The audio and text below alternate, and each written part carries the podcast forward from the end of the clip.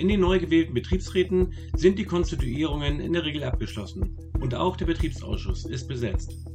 Gerade für neue Betriebsräte ist häufig nicht ganz klar, was genau die Aufgaben sind und wie der Betriebsausschuss im Verhältnis zum Betriebsrat, den Beschäftigten und dem Arbeitgeber gegenüber agiert. Aber auch das bekomme ich mit, auch manch alten Hasen sind bestimmte Zusammenhänge mit diesem Gremium und Gestaltungsmöglichkeiten nicht vollkommen vor Augen. Deshalb und um das Thema Betriebsausschuss aber vom Grunde her auszuleuchten, geht es in der heutigen Podcast-Folge mal detaillierter um dieses wichtige Gremium.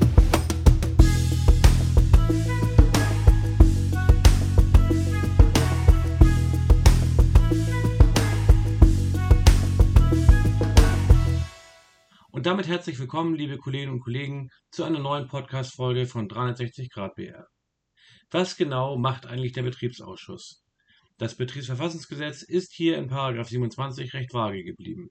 Hier heißt es in Absatz 2 lapidar, Zitat, der Betriebsausschuss führt die laufenden Geschäfte des Betriebsrats. Zitat Ende. Aha.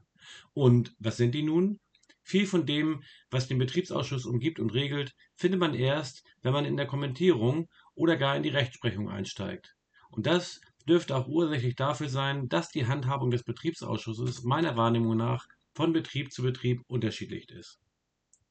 Sinn und Zweck des Betriebsausschusses ist die Entlastung des Betriebsratsgremiums. Nicht alle sollen sich stets mit allem befassen müssen. Die Arbeit soll praktikabel sein, und das bedeutet unter anderem, dass sich jemand etwa um die Vorbereitung der Betriebsratssitzung kümmert. In kleineren Betrieben ohne Betriebsausschuss ist das die Aufgabe der Betriebsratsvorsitzenden.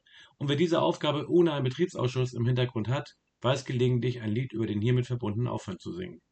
Und das wiederum bedeutet nicht selten, dass kleine Betriebsräte viel seltener tagen und initiativ werden. Ressourcen, wie zum Beispiel Büropersonal oder eben auch der Betriebsausschuss, schaffen Handlungsräume.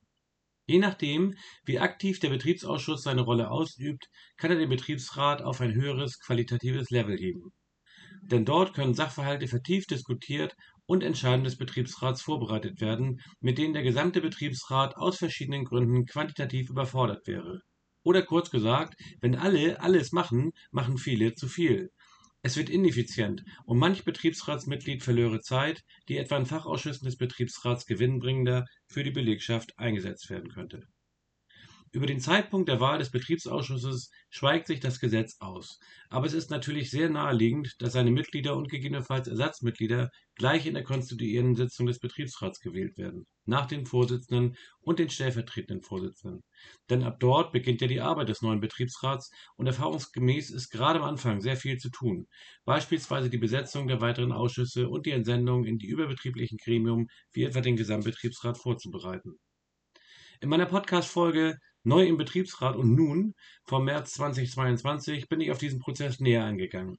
Kurz und knapp lautet hierzu meine Empfehlung, erstmal den Beschluss zu treffen, dass alle bisherigen Mitglieder in den Ausschüssen im Amt bleiben, etwa für vier bis sechs oder acht Wochen. Und diese Zeit dann genutzt wird, um nach und nach während der Betriebsratssitzungen den Ausschuss und Themenverantwortlichen die Gelegenheit zu geben, ihr Thema bzw. ihren Ausschuss mit seinen Aufgaben und den mit einer Mitwirkung einhergehenden zeitlichen Beanspruchungen der Mitglieder darzustellen. Dann könnten sich alle Mitglieder überlegen, in welchen Ausschüssen sie mitarbeiten wollen und dies gegenüber den Vorsitzenden bekunden.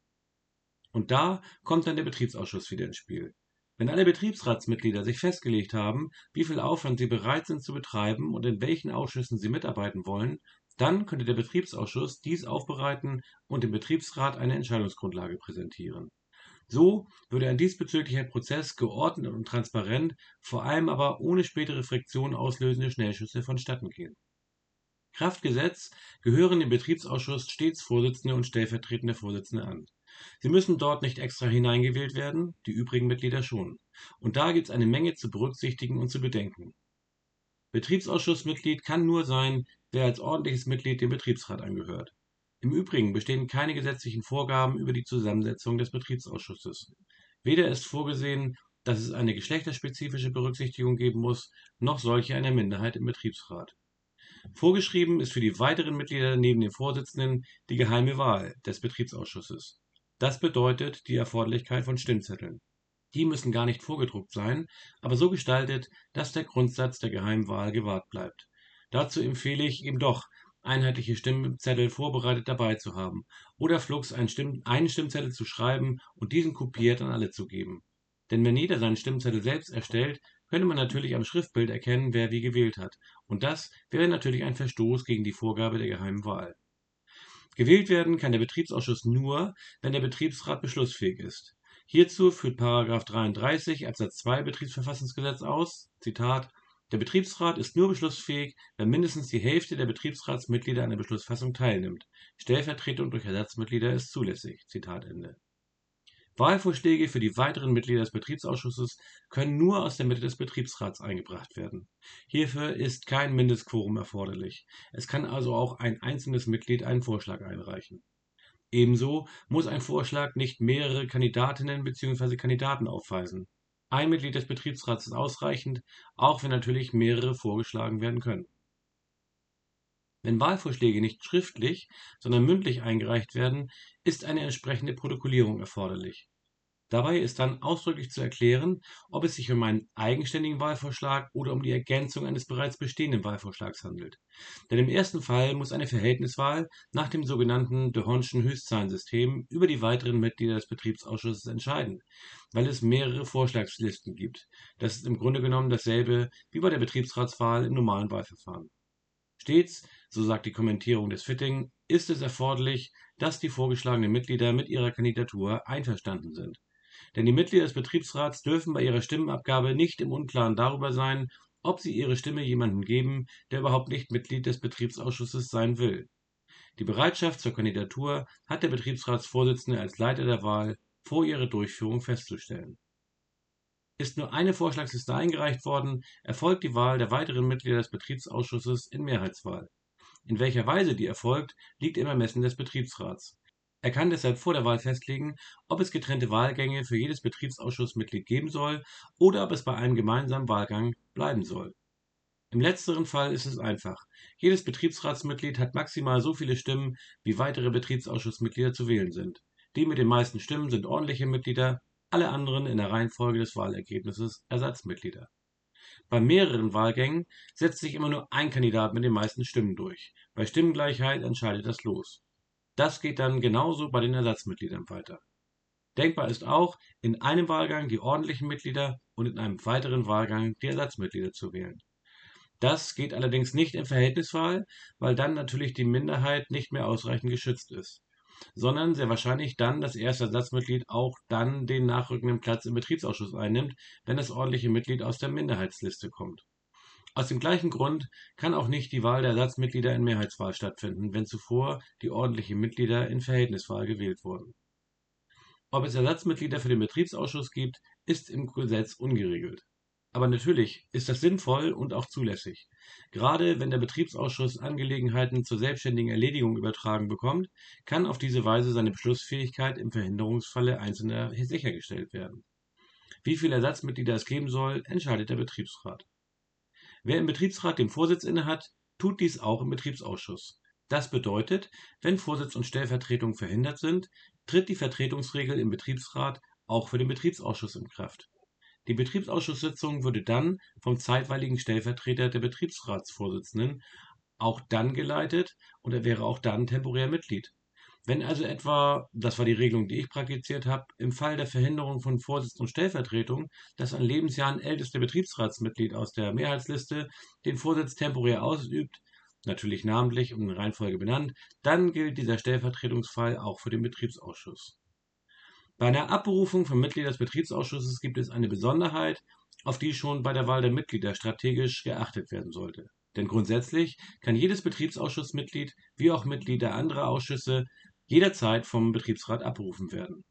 Sind aber die Mitglieder des Betriebsausschusses in Verhältniswahl gewählt worden, bedarf die Abberufung einer geheimen Abstimmung und einer qualifizierten Mehrheit von drei Viertel der Betriebsratsmitglieder. Das gilt aus Gründen des Minderheitenschutzes und ist in 27 Absatz 1 Satz 5 ausdrücklich so geregelt. Und das bedeutet andersrum, sind die weiteren Mitglieder des Betriebsausschusses in Mehrheitswahl gewählt worden, kann auch mit einfacher Mehrheit abberufen werden und sogar in offener Wahl. Ein Punkt, auf den ich als Mitglied der Minderheit zu achten empfehle. Der Betriebsausschuss ist ein Organ des Betriebsrats und für seine Geschäftsführung gelten die Vorschriften für die Geschäftsführung des Betriebsrats sinngemäß. An seinen Sitzungen können also auch unter sinngemäßer Anwendung der für den Betriebsrat geltenden Voraussetzungen Arbeitgebervertreter bzw. der Vertreter der Arbeitgebervereinigung, der der Arbeitgeber angehört, Gewerkschaftsvertreter oder Vertreter der JAV teilnehmen. Die SBV hat aus § 178 SGB IX ein eigenständiges Teilnahmerecht bei der Führung der laufenden Geschäfte tritt der Betriebsausschuss an die Stelle des Betriebsrats, wenngleich der Betriebsrat dies per Beschluss in Einzelfällen ändern und eine Angelegenheit an sich ziehen kann. Der Fitting-Kommentar führt aus, dass unter den laufenden Geschäften regelmäßig interne, verwaltungsmäßige, organisatorische und wiederkehrende Aufgaben des Betriebsrats zu verstehen sind. Beispiele hierfür sind demnach die Vorbereitung beabsichtigter Beschlüsse sowie von Betriebsratssitzungen, die Einhüllung von Auskünften, Beschaffung von Unterlagen, Besprechungen mit Vertretern von im Betrieb vertretenen Gewerkschaften, Vorbesprechungen mit dem Arbeitgeber, Erstellen von Betriebsvereinbarungsentwürfen, Voruntersuchungen über die Berechtigung von Arbeitnehmerbeschwerden oder die Vorbereitung von Betriebs- und Abteilungsversammlungen sowie anfallender Schriftwechsel. Um diese Aufgaben durchführen zu können, bin ich in den langen Jahren meiner betriebsrechtlichen Praxis mit der Handhabung gut gefahren, bestimmten Personenkreisen ein ständiges Gastrecht ohne Stimme durch Betriebsratsbeschluss einzuräumen. Konkret den Vorsitzenden der Ausschüsse und den nach 38 Betriebsverfassungsgesetz freigestellten Betriebsratsmitgliedern. Wie auch den weiteren Ausschüssen des Betriebsrats können dem Betriebsausschuss Aufgaben zur selbstständigen Erledigung per Beschluss übertragen werden. In diesen Angelegenheiten tritt der Betriebsausschuss an die Stelle des Betriebsrats. Dafür ist es erforderlich, dass genau beschrieben wird, wie das erfolgen soll, etwa, wie es der Fitting bezeichnet, mittels konkreter schriftlicher Beschreibungen, Weisungen und Richtlinien, die auch in einer Geschäftsordnung nach § 36 Betriebsverfassungsgesetz festgehalten werden können. Allein die Übertragung des Abschlusses von Betriebsvereinbarungen ist gesetzlich ausgenommen, das verbleibt in jedem Fall beim Betriebsrat. Im Betriebsausschuss wird nach meiner Erfahrung jede Menge Musik gemacht und es ist aus meiner Sicht deshalb wichtig, die Arbeit dort von vornherein sauber aufzugleisen. Ich empfehle deshalb allen Betriebsausschüssen, sich zum Beginn der Amtszeit, also jetzt in den nächsten Wochen und Monaten, mit professioneller Beratung in einer Auftaktklausurtagung mit den anstehenden Aufgaben, dem Miteinander und allem, was darum herum zu bedenken ist, auseinanderzusetzen. Das schafft Effizienz und Erfolg im Arbeiten und hilft, spätere Friktionen zu vermeiden. Solche Workshops führe ich gern für euch mit eurem Betriebsausschuss in-house durch. Sprecht mich an, wir machen da was Sinnvolles zusammen. Bis zum nächsten Mal. Tschüss aus Hamburg.